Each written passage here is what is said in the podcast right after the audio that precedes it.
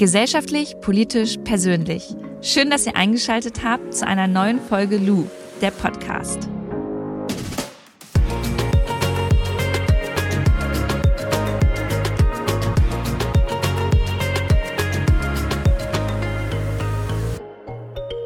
Jetzt gibt's einmal Werbung, bevor wir in die Podcast-Folge einsteigen. Und zwar geht's heute um die App Blinkist. Das ist eine App, in der Sachbücher, Ratgeber oder zeitlose Klassiker in ihren Inhalten zusammengefasst werden. Und das finde ich persönlich super gut, denn bei mir ist es oft so, ich habe Bock, Bücher ähm, zu lesen, weiß aber nicht, ob das Thema mir komplett zusagt und finde es dann ganz cool, wenn ich so eine kleine ähm, Inhaltsangabe habe, in der auch die Kernaussagen des Buches irgendwie zusammengefasst werden. Und das kann man ähm, ja mit Blinkist total gut umsetzen. Und wenn man dann am Ende dieser Zusammenfassung, ich habe jetzt hier zum Beispiel Maya Göpel, unsere Welt neu denken, ähm, das dauert 13 Minuten, diese Zusammenfassung zu lesen, da steht dann auch immer in der App mit drin. Wenn man diese Zusammenfassung einmal durchgelesen hat und dann merkt, okay, ich will tiefer einsteigen, dann hat man die Möglichkeit, auch auf Blinkist das komplette Hörbuch dazu zu hören. Ich finde es ganz cool. Wenn ihr das mal ausprobieren wollt, dann könnt ihr einfach auf www.blinkist.de slash lu 25 Prozent Rabatt auf das Jahresabo Blinkist Premium bekommen. Und ihr könnt das natürlich erstmal sieben Tage alles chillig kostenlos auschecken. Ich schreibe es euch auch nochmal in die Show Notes. Also hier nochmal blinkist.de slash lu, also L-O-U. Und jetzt geht's los mit der Podcast-Folge.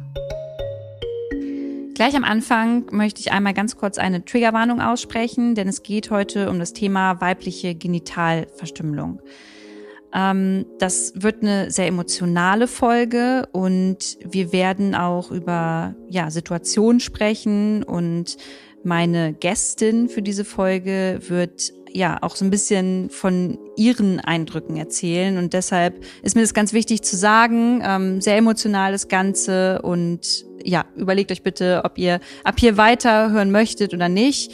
Ähm, ein sehr wichtiges Thema, über das ich bisher noch nicht wirklich Bescheid wusste. Und umso mehr freue ich mich, dass Noah Sharif Ali gesagt hat, sie hat Bock und Zeit. Und wer sie ist und was sie macht, das erzählt sie uns erstmal jetzt. Viel Spaß mit der Podcast-Folge. Ja, hi, ähm, mein Name ist Noah Sharif Ali. Ich bin 28 Jahre alt, äh, studiere gerade im letzten Semester meines Masters Politikwissenschaft und habe mich im Rahmen meiner Bachelorarbeit mit der weiblichen Genitalverstümmelung und dessen Abschaffungsstrategien beschäftigt. Ähm, derzeit arbeite ich an der Hochschule Fulda und seit 2016 ähm, und, ähm, begleite ich ehrenamtlich geflüchtete Frauen. Ich, ähm, ich sage das jetzt nicht so gerne, Integrationsprojekte nennt sich das, die über den Rahmen von Bildungsträgern wie beispielsweise der Volkshochschule äh, erstellt werden. Ähm, aber ich äh, mache das meistens mit somalischen Frauen, ähm, in denen wir einfach so ein bisschen den Alltag begegnen, was bedeutet Ankommen und im Rahmen so eines Kurses reden wir eben auch über äh, die weibliche Genitalverstümmelung und welche Möglichkeiten es gibt ähm, für diese Frauen. Und ja, ansonsten bin ich noch aktivistisch unterwegs, äh, bin derzeit in der Kommunalpolitik hier in Fulda bei den Linken und habe äh, dieses Jahr mal einen Sitz bekommen in der Stadtverordnetenversammlung. Ich äh, beschäftige mich außerdem noch mit ähm, Rassismus als Betroffene, aber äh, insbesondere auch ähm, ähm, über antimuslimischen Rassismus da schreibe ich derzeit meine Masterthesis und ähm, ja, ich mache auch noch was ganz, ganz viel anderes, aber ich glaube so, das ist das Wichtige, was man jetzt so erzählen kann.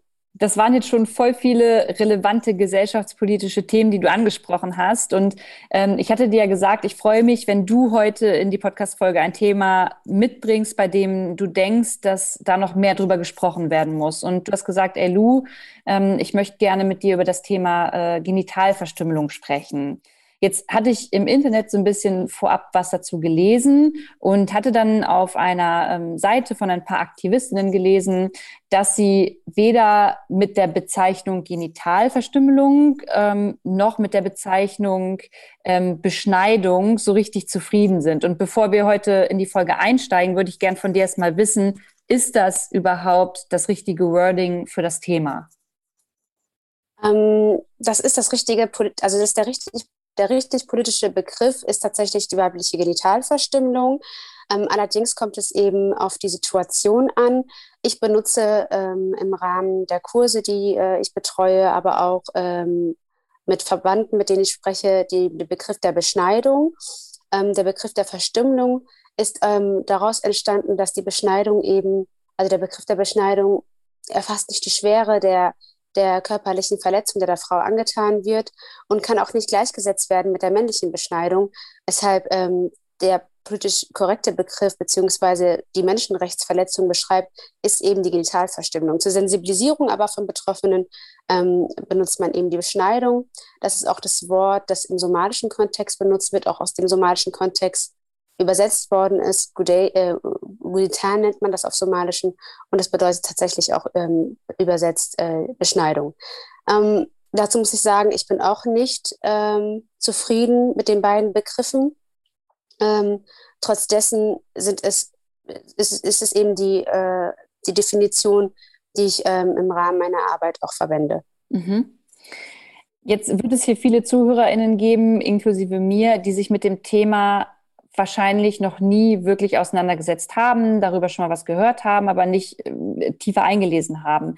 Ähm, vielleicht kannst du mal erstmal generell erklären, was man unter einer weiblichen Genitalverstümmelung überhaupt verstehen muss. Genau, ich ähm, werde heute über die weibliche Genitalverstümmelung ähm, aus meinem Herkunftsland berichten weil ähm, die meisten Frauen der weiblichen Genitalverstümmelung in Somalia unterliegen. Also 98 Prozent der somalischen Frauen werden beschnitten, also genital verstümmelt. Ähm, unter der weiblichen Genitalverstümmelung versteht man die vollständige, aber ähm, auch die teilweise Entfernung der Klitoris, der inneren und äußeren Schamlippen.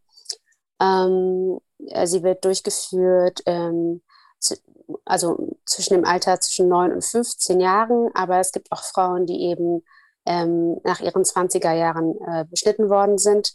Ähm, da kommt es immer darauf an, wie die Situation zu Hause ist, ähm, ob die Frauen geflüchtet sind, ob die äh, Verstümmelung während der Flucht stattgefunden hat oder im Raum äh, äh des Landes, wo sie sich gerade befinden. Ähm, in Somalia ist es tatsächlich nach der Pubertät so, also nachdem, vor allen Dingen dann, wenn die ähm, kurz bevor die äh, Mädchen, die jungen Mädchen ihre Periode kriegen, es gibt auch Fälle, wo äh, die, die, die Töchter oder die, die Mädchen schon mit vier Jahren teilweise beschnitten werden. Wenn du mir das jetzt so erzählst, dann stellt sich mir als erstes die Frage, was für Gründe gibt es, eine, also so ein Verfahren oder eine, also sowas zu machen?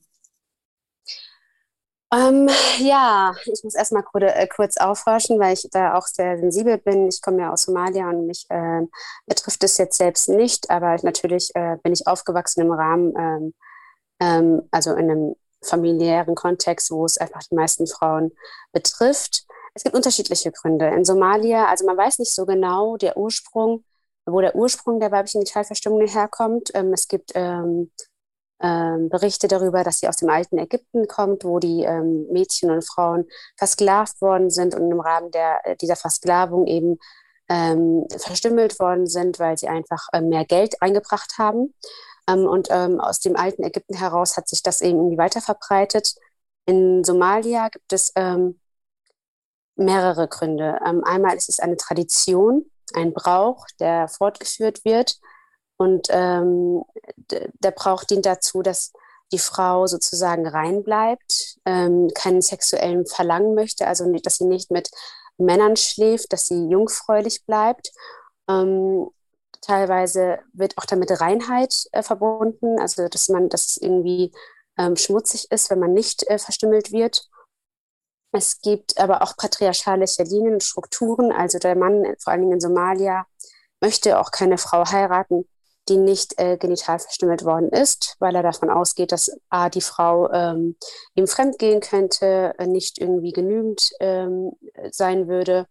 Und es gibt aber auch Gründe der Schönheitsideale, dass, ähm, ähm dass man sagt, dass die Frau eben oder die, äh, ähm, ja, die weiblichen Genitalien einer Frau einem Mann nicht ähneln sollen und dass, dass nichts dazwischen irgendwie runterbaumeln äh, baumeln soll. Ähm, viele FeministInnen äh, berichten aus weißer Perspektive, beispielsweise Terre de Femme, auch darüber, dass ähm, der Islam ein, ein Grund dafür ist, dass äh, Frauen ähm, verstümmelt werden, was natürlich nicht stimmt. Ähm, die Religion besagt nicht, dass ähm, Frauen ähm, verstümmelt werden sollen. Allerdings ähm, werden auch, gibt es auch, werden diese auch damit begründet. Ne? Es ist so eine äh, Sunna nennt sich das, dass es eben irgendwie äh, eine Reinheit einbringt oder dass es irgendwie im Namen des Islams äh, durchgeführt werden soll. Ähm, genau. Und äh, es gibt aber auch Gründe dafür, dass die Frau sozusagen ähm, nicht Frau sein darf, also nicht äh, sozusagen nicht irgendwie ähm, mh, ja der Gesellschaft sich irgendwie anpassen mhm. muss, also dem mit dem Mann genügen muss und ähm, äh, oder oder ja. Das sind ja dann auch wieder sehr patriarchale Strukturen, über die wir hier sprechen. Genau, Genau. Und das Problem ist auch dabei, dass eben gerade in, in Somalia, es ist ja Fehlzeitindex, die Regierung, ähm, es gibt ja keine richtige Regierung in Somalia, dass ähm, der, der Mann sozusagen aus ökonomischen Verhältnissen, äh, dass die Frau auch auf den Mann angewiesen ist, ne? weil er das Geld nach Hause bringt und ähm, Mädchen oder die Mütter, die Großmütter haben Angst, dass die Frau dann nicht ähm, verheiratet werden kann oder keine hohe Mitgift einbringt. Ne? Ähm, ich habe Berichte aus der Familie, die eben sagen, wenn sie nicht beschnitten worden sind, dann hat das ganze Dorf darüber gesprochen. Du wurdest geächtet oder du wurdest rausgeekelt oder ähm, mit, mit dir wollte niemand spielen in der Kindheit, weil du dreckig warst oder nicht rein warst. Genau. Was sind denn Folgen so einer Genitalverstümmelung? Also körperlich wie auch ja, psychisch? Ähm, dazu muss man sagen, es kommt darauf an, wie die ähm, Verstümmelung durchgeführt worden ist. Darüber können wir nochmal später sprechen. Ähm, es gibt langfristige, aber auch kurzfristige Folgen. Es gibt Berichte darüber ähm, und ähm, FamilienmitgliederInnen kennen auch Frauen, die direkt nach der Genitalverstümmelung verstorben sind, verblutet, äh, verblutet sind. Ähm, Folgen können auch sein, dass man eben vor der ersten Periode unheimliche Schmerzen hat, dass die Periode auch nicht ähm, so äh, ja nicht stattfindet teilweise oder verspätet stattfindet. Ähm, bei der ersten Geburt, muss, Geburt müssen die Frauen nochmals aufgeschnitten werden. Es gibt ja auch ähm, vier Formen der weiblichen Genitalverstümmelung. In Somalia wird ähm, oft die Pharao-Beschneidung durchgeführt, das heißt die vollständige Entfernung der Klitoris, der Schamlippen, äh, der, also der Vulvalippen, der inneren und äußeren. Und wird, dann werden sie zugenäht und bei der ersten Geburt aufgeschnitten mit einer Schere ohne eine Narkose. Und auch da versterben ganz viele Frauen oder, oder auch ja, die Kinder der Frauen. Ähm, psychische Folgen, Angst, Angstzustände, ähm, ja, kein, kein, kein, keine sexuelle, kein sexuelles Ver Ver Verlangen, Schmerzen äh, beim Geschlechtsverkehr. Ähm, es gibt auch Frauen, die bis hin zur Gebärmutter eben eine Entzündung kriegen, ähm, ähm, ja, keine Kinder kriegen können, daraufhin, ähm, genau. Nur mir ist es ganz, ganz wichtig, wenn du darüber gerade erzählst, ich kriege total Gänsehaut. Ähm, nur, dass man sich das mal vorstellen kann, in dem Moment, in dem wir darüber sprechen, passiert das in Somalia. Also das ist jetzt nicht etwas, was du aus der Vergangenheit erzählst und nicht mehr ein aktuelles Thema ist, sondern es steht dort wirklich auf der Tagesordnung. Es steht auf der Tagesordnung und mir ist auch im Nachhinein ähm, bewusst geworden, dass ich bin ja damit aufgewachsen und für uns war das ein alltägliches Thema. Wir haben am Mittagstisch darüber gesprochen, welche Tante demnächst beschnitten wird, welche, welche Cousine gerade irgendwie ähm, die Genitalverstümmelung hinter sich hat, welche Geschenke wir irgendwie dahin schicken, welche Feste gefeiert werden daraufhin. Das passiert jeden Tag, aber nicht nur in Somalia, sondern auch hier in Deutschland. Es gibt einen Bericht darüber, dass im letzten Jahr vom Bundesministerium für Familien, Senioren und Jugend, dass fast 68.000 Frauen in Deutschland der ähm, Verstümmelung, also dass die Verstümmelung hier in Deutschland durchgeführt worden ist. Ähm, genau, und das ist eben ein allgegenwärtiges Thema und liegt noch längst nicht in der Vergangenheit. Damit hast du schon fast meine, äh, meine nächste Frage vorweggenommen. Äh, mir ist es voll wichtig und ich denke dir auch, dass wir in der Folge halt keine Stereotype reproduzieren. Und ähm, eine der ZuhörerInnen hatte ähm, vor der Podcast-Folge darauf hingewiesen, dass es halt echt so diese typischen Klischees gibt, wenn man über Genitalverstümmelung spricht, weibliche Genitalverstümmelung. Ähm, den man sich oft bedient. Zum Beispiel, dass eben sowas nur in afrikanischen Ländern, ähm, Ländern passiert. Und darüber würde ich gerne nochmal mit, mit dir sprechen. Gibt es da noch mehr Klischees und hast du diese Erfahrung auch gemacht? Total. Also ich ähm, habe in, äh, in der Schulzeit mit 16 oder 17 mal ein Referat gehalten zu weiblichen Genital Genitalverstümmelung. Und mein Lehrer kam daraufhin ähm, oder hat vor der ganzen Klasse nach meinem Referat gesagt, eure Männer sind Barbaren und ihr seid und eure Frauen, was macht ihr da eigentlich? Ist es euch überhaupt bewusst? Und hat mich total angegriffen. Und im Nachhinein und in meinen Recherchen wurde mir bewusst, dass die Klitoris, Klitodektomie, ganz schwieriges Wort, äh, bis 1960 hier in Deutschland, also in Westeuropa als auch in Nordamerika durchgeführt worden ist, ähm, aus Gründen ähm, der ähm, der Masturbation, also dass man, dass man nicht wollte, dass die Frauen masturbieren, einer Nymphomanie unterliegen. Und ähm, also es gibt tatsächlich gab es noch bis 1960 hier im Westen. Es gibt Fälle in Asien, wie beispielsweise im Irak, aber auch in Australien bei den älteren Stämmen wurde das durchgeführt. Ähm, genau. Also es ist kein, ich sage jetzt Afrika, weil ähm, ich ja ganz oft höre, dass Afrika ja immer irgendwie ein Land, äh, ein ganzes Land ist ähm, dass es aus dem afrikanischen Raum kommt ähm, oder beziehungsweise nur Frauen, die in afrikanischen Ländern leben, betrifft. So ist es natürlich nicht. Und wir müssen ja auch bedenken, dass ähm, ich äh, bin ja auch geflüchtet äh, selbst und bin hier aufgewachsen und bin ja jetzt, jetzt auch in Deutsch sozusagen, dass es ja auch Frauen betrifft, die hier sind, weshalb wir auch feministische Kämpfe eben immer intersektional bedenken müssen. Vielleicht kannst du in dem Zusammenhang noch mal ganz kurz den ZuhörerInnen ähm, erklären, was intersektional eigentlich bedeutet. Intersektional bedeutet, dass wir eben ähm, Frauen, die, also, also für mich ist Intersektionalität, ich würde es jetzt nicht aus einer elitären wissenschaftlichen Sprache erklären, sondern dass alle feministischen Kämpfe ähm, intersektional betrachtet werden müssen, bedeutet eben, dass Frauen, die nicht nur weiß, westlich, europäisch aufgewachsen sind, ähm, bestimmte ähm, sexistische Traumata oder Erlebnisse erlebt haben, sondern dass eben auch Frauen, die aus anderen Herkunftsländern kommen, eine andere Hautfarbe eben haben, ähm, feministische Kämpfe führen müssen oder ähm, eben genauso Sexismus erleben und das auch auf anderen mehreren Ebenen. Wir, wir, erleben dann Sexismus aufgrund unserer Haut, unserer Hautfarbe, aufgrund unserer Religion, aufgrund unseres ähm, anders, anders wahrnehmen, sozusagen, ne? dass, man, dass man immer anders wahrgenommen wird von, den, ähm, von, dem, von, von anderen Menschen, wenn ich das so sagen kann. ja. Ich glaube, so versteht ähm, man das äh, tatsächlich ganz gut. Ja, okay. Ich hatte, äh, mir ist immer ganz wichtig, dass, ähm, dass Menschen, die nicht irgendwie in, sich in diesem Kontext befinden oder politisiert sind, auch verstehen, über was wir sprechen. Ne? Oft ähm, hört man der Politik oder solchen Begriffen zu und kann kaum was damit anfangen, weil man einfach äh, in seiner Bubble ist. Und es ist wichtig, dass wir auch Sprache verändern und ähm, auch Sprache irgendwie näher bringen oder verständlicher machen für alle Menschen. Ja, ja. voll, finde ich auch.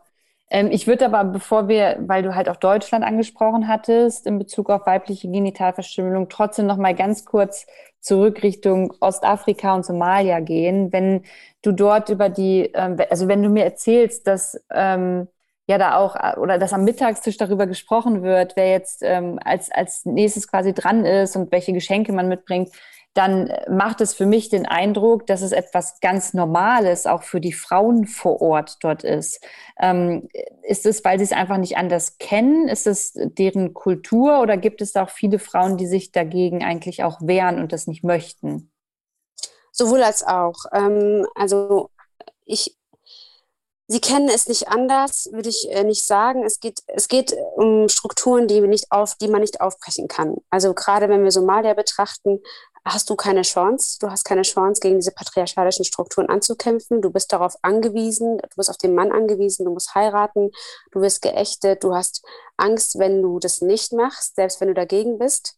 Aber natürlich gibt es auch die Menschen, die daran glauben, dass dieser Brauch richtig ist, dass man nur Frau sein kann, wenn eben ähm, diese, dieser Eingriff durchgeführt wird.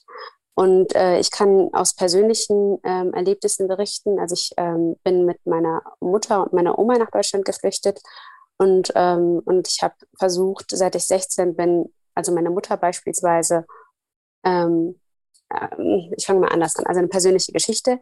Ich war, bin in Riyadh gewesen, ähm, auf dem Weg sozusagen äh, auf meiner Flucht nach Deutschland. Und meine Oma hat mich ähm, und meine Mutter hat gearbeitet äh, für uns, damit wir sozusagen auch den Weg nach Deutschland schaffen können. Und meine Oma hat ganz äh, oft auf mich aufgepasst. Also ich bin so ein Oma-Kind gewesen und immer noch. Und sie hat mich dann gepackt und ich war vier Jahre alt und hat mich zum Arzt äh, gebracht in Riyadh und hat halt zum Arzt gesagt, dass er mich beschneiden lassen soll.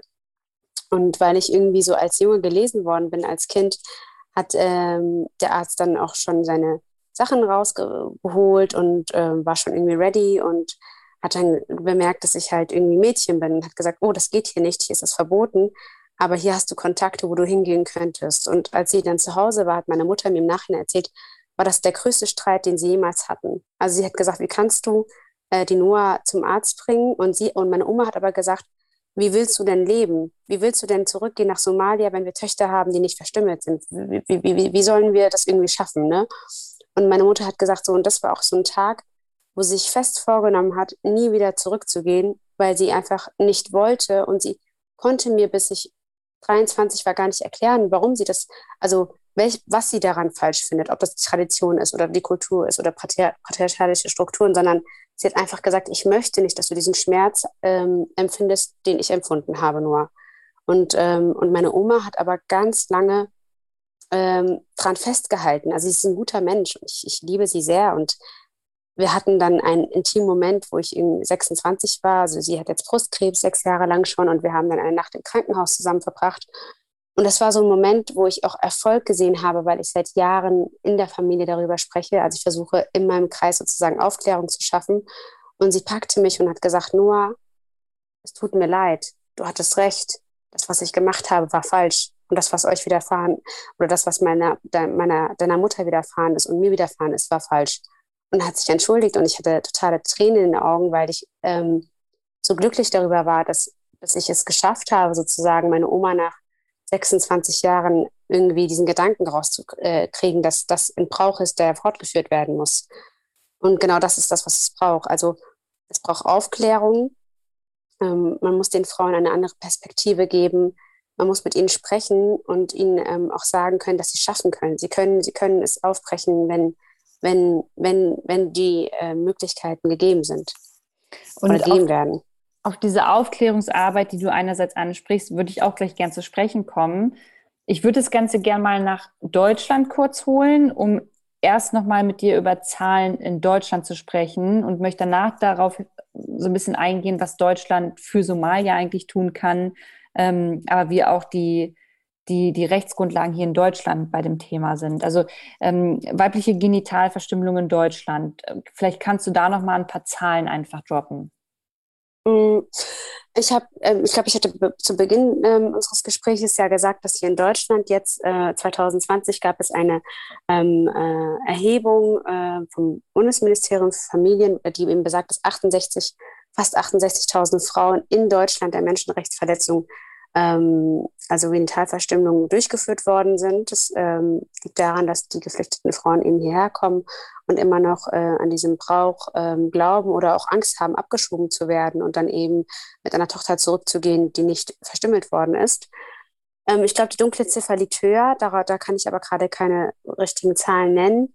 Ähm, sehr viele Frauen und Mädchen sind derzeit auch gefährdet also entweder sind sie, haben sie Angst sozusagen, dass hier weiteren, weiterhin durchgeführt wird oder bei der ersten Reise zurück zur Familie oder ähm, das, das äh, oder bei der äh, oder beim Urlaub oder was auch immer, dass, dass denen das widerfährt. Also das, da gibt es auch Berichte darüber. Und seit 2013 erst ist die weibliche Genitalverstümmelung strafrechtlich verfolgbar.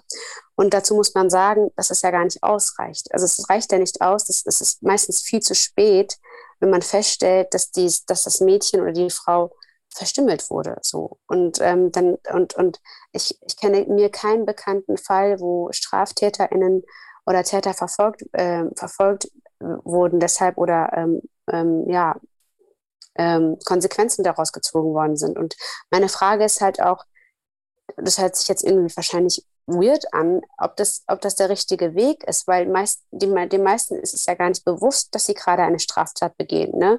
Und wenn ich sage, wir müssen das intersektional betrachten, ist es eben auch das, was ich ähm, meine. Man, wir können nicht davon ausgehen, dass diese Frauen hierher kommen, ähm, keine psychosoziale Betreuung kriegen, es nicht genügend Sensibilisierung gibt. Also du musst dir vorstellen, Lou, Lou ich war mit 19 äh, und mittlerweile ist es eine sehr von mir zum Übersetzen bei einem Frauenarzt dabei. Ähm, nee, es war eine Frauenärztin. Und, ähm, und sie saß dann auf dem Stuhl und die Frauenärztin fing an zu weinen. Also sie wirklich, sie, sie hatte Tränen in den Augen, hat gesagt, sie kann das gerade nicht, sie kommt gleich wieder, sie hat das noch nie gesehen. Und ähm, die, die auf dem Stuhl saß, also meine Freundin, die hat dann mich angeguckt, hat gesagt, Noah, kann ich keine Kinder kriegen? Was hat sie da unten gesehen? Was ist los? Und fiel total in Panik, also sie ist total in Panik ausgebrochen und wo ich, und ich war so wütend darüber, dass, dass diese Ärztin eben geweint hat. Und als ich das meinen Freundinnen erzählt habe, war, war das so ein, ach Noah, das, du, warum, warum bist du so? Das ist ja auch ein sensibles Thema. Das ist doch völlig okay, dass die Frauenärztin da Mitgefühl gezeigt hat. Habe ich gemeint, hey, es geht hier nicht um Mitgefühl, es geht um Sensibilisierung. Es geht darum, dass, was meinst du denn, wie die Frau sich fühlt, die das durchgemacht hat? Das heißt, es braucht einfach ähm, Maßnahmen oder Fortbildungsprogramme, äh, also verpflichtende Fortbildungsprogramme für Frauenärztinnen, damit sie ähm, auch mit diesen Themen ähm, in Berührung kommen und Sensibilisierung schaffen können und auch diese Menschen aufgefangen werden. Ähm, und da muss man sensibel sein, da muss man Sichtbarkeiten äh, zeigen, man muss mit diesen Frauen sprechen und ähm, genau, und man muss sich fortbilden einfach, auch hier in Deutschland. Das macht für mich total Sinn. Ich würde gerne nochmal, du hast gerade gesagt, dass es auch Frauen gibt, die ähm, flüchten müssen aus, äh, aus, aus, ihre, aus anderen Ländern und nach Deutschland kommen und dann Angst haben, dass sie abgeschoben werden und aus dem Grund ähm, diese weibliche Genitalverstümmelung halt vornehmen wollen, beziehungsweise es tun hier in Deutschland, also es funktioniert, wie, wie, wie kann ich mir das vorstellen? Also wo machen das denn die Menschen? Es ist ja eigentlich nicht legal. Es ist nicht legal, aber es wird tatsächlich durchgeführt. Also ich habe selbst selber in hessischen Erstaufnahmeeinrichtungen ähm, übersetzt, ähm, also gedolmetscht.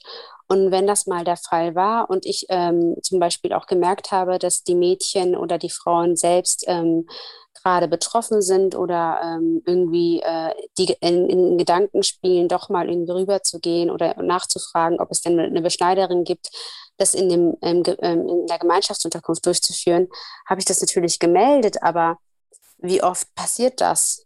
Weißt, ich kann mir auch vorstellen, dass viele das gar nicht erzählen, wenn sie es dann machen. Und ähm, eine Beschneiderin ist ja ein Beruf in Somalia. Ähm, und ähm, das machen Frauen, nur um das ganz kurz, also das machen in Somalia nur Frauen.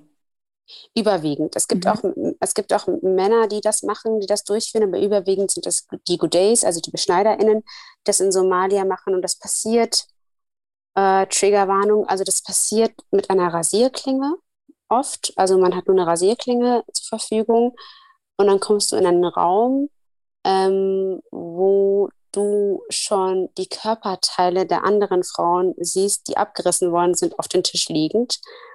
Und danach wirst du zugenäht, kriegst ein Seil um deine Beine. Also deine Beine werden zugemacht, sodass du dich nicht bewegen kannst. Da wird ein Loch in die Erde getan, damit du urinieren kannst danach, weil du, du kannst dich ja nicht mehr hinsetzen, du kannst ja nicht irgendwie aufs Klo gehen und dann musst du in dieses Loch urinieren. Und das meistens sind das dann so zwei Wochen lang, die du ähm, da einfach flach auf dem Boden liegst mit deinem Seil drumherum, weil nur noch eine Reiskornöffnung ähm, unten übrig bleibt. Und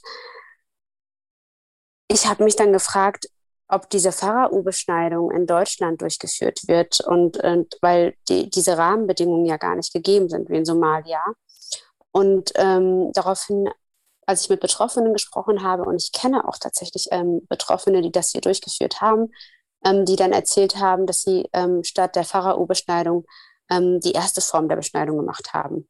Ähm, also nur die, also nur in Anführungsstrichen die Klitoris dann abgeschnitten haben, damit sie dann nicht erwischt werden und oder damit, damit es keine Konsequenzen gibt, ne? Damit sie nicht Aber zum Arzt gehen müssen.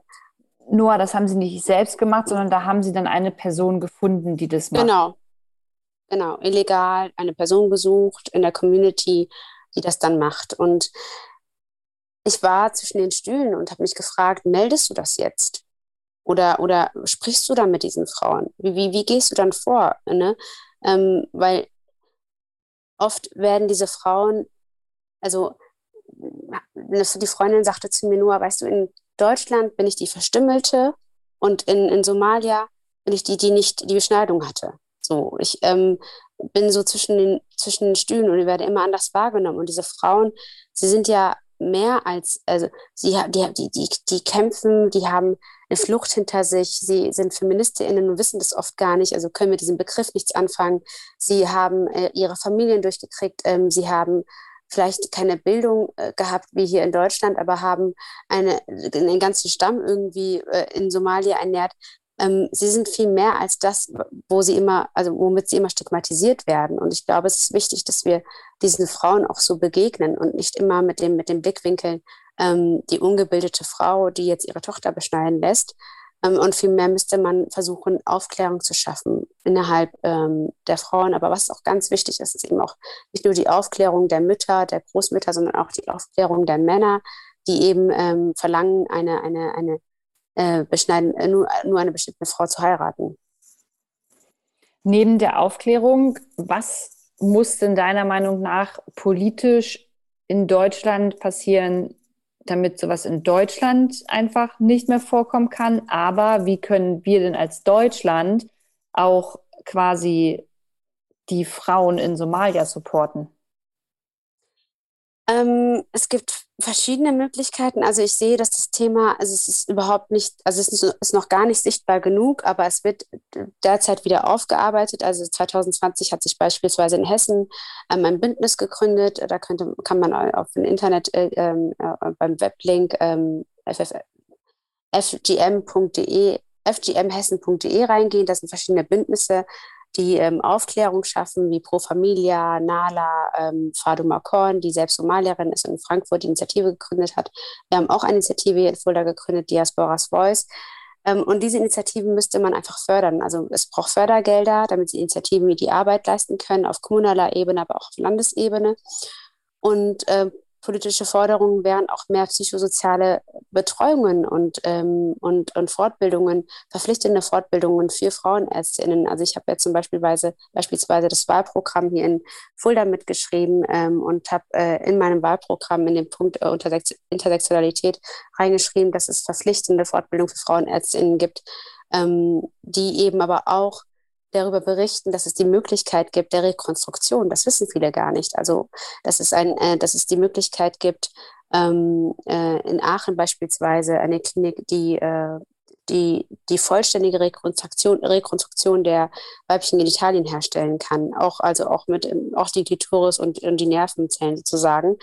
Und da braucht, da können wir alle sozusagen die politischen Forderungen mitstellen, ähm, mit aufbereiten. Wir können die Initiativen unterstützen. Wir können diese Frauen sichtbarer machen.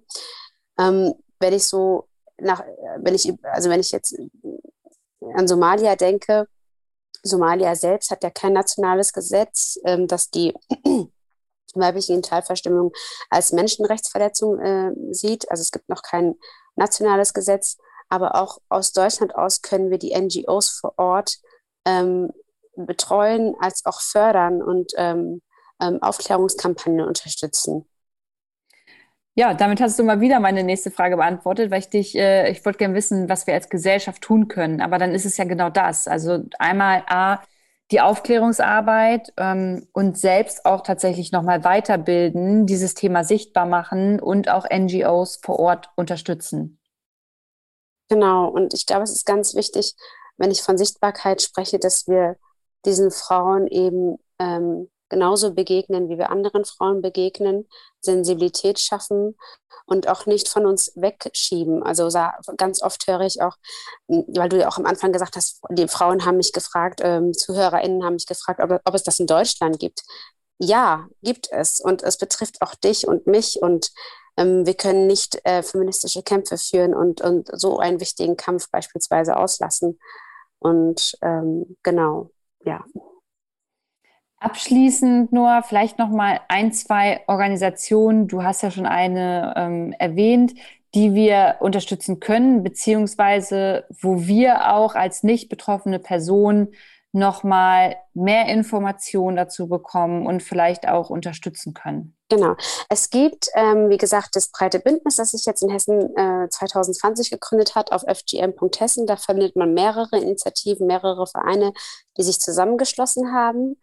Ähm, ich habe mit meinen Cousinen hier in Fulda Diasporas Voice gegründet. Wir ähm, sind auch gerade auf Gelder angewiesen, wo wir ähm, ähm Seminare starten wollen, ähm, ÄrztInnen einladen wollen, selber Aufklärungsarbeit mit somalischen Frauen schaffen wollen. Die kann man auch gerne unterstützen, findet man auf der Instagram-Seite bei Diasporas Voice. Ansonsten gibt es ähm, auch Nala von Faduma Korn äh, in Frankfurt oder das Mädchenhaus in Kassel. Ähm, aber die findet man auf jeden Fall auf der Webseite, die ich gerade genannt habe. Ähm, und ähm, genau. Noah, vielen, vielen Dank, dass du dir die Zeit genommen hast. Ich bin mir ziemlich sicher, dass es hier einige gab, die sich genauso wie ich mit dem Thema noch gar nicht so tief auseinandergesetzt haben. Und ich befürchte, wir sind nicht mal tief genug eingestiegen. Dafür fehlt uns einfach die Zeit. Aber ich glaube, es war gut, um das Thema zumindest so anzureißen, dass man sich damit jetzt mehr auseinandersetzen kann. Von daher vielen, vielen Dank für deine Zeit und auch ähm, für deine Arbeit und deine Zeit, die du halt genau in dieses Thema reinsteckst. Werbung. Und zwar für meinen langfristigen Kooperationspartner Coro. Coro Drogerie ist ein Online-Versand für haltbare Lebensmittel. Und wer meine Küche kennt, weiß, dass ich überall mit Coro auch schon vor der Kooperation ausgestattet war und mich deshalb umso mehr freue, dass ich diese Kooperation eingehen durfte. Coro probiert so nachhaltig wie möglich zu agieren in der Produktion, im Versand und auch in deren Preisen und deren Preisanpassungen. Und das ist vielleicht eine coole Info für euch. Die Coro-Produkte werden momentan durchschnittlich um fünf Prozent günstiger.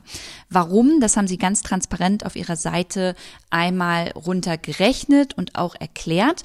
Und wenn ihr Bock habt, euch generell mal mit Coro auseinanderzusetzen, da vielleicht auch mal zu bestellen, dann bekommt ihr von mir jetzt den Code Luisa Coro. Da bekommt ihr fünf Prozent auf eure Bestellung, wenn ihr auf www.corodrogerie.de einmal bestellen möchtet. Ich schreibe euch nochmal die Internetseite und den Rabattcode in die Shownotes rein, damit ihr mal vorbeischauen könnt. Und ähm, wenn ihr nicht in die Shownotes guckt, dann gebt doch einfach www.corodrogerie.de ein und dann kommt ihr auf deren Seite.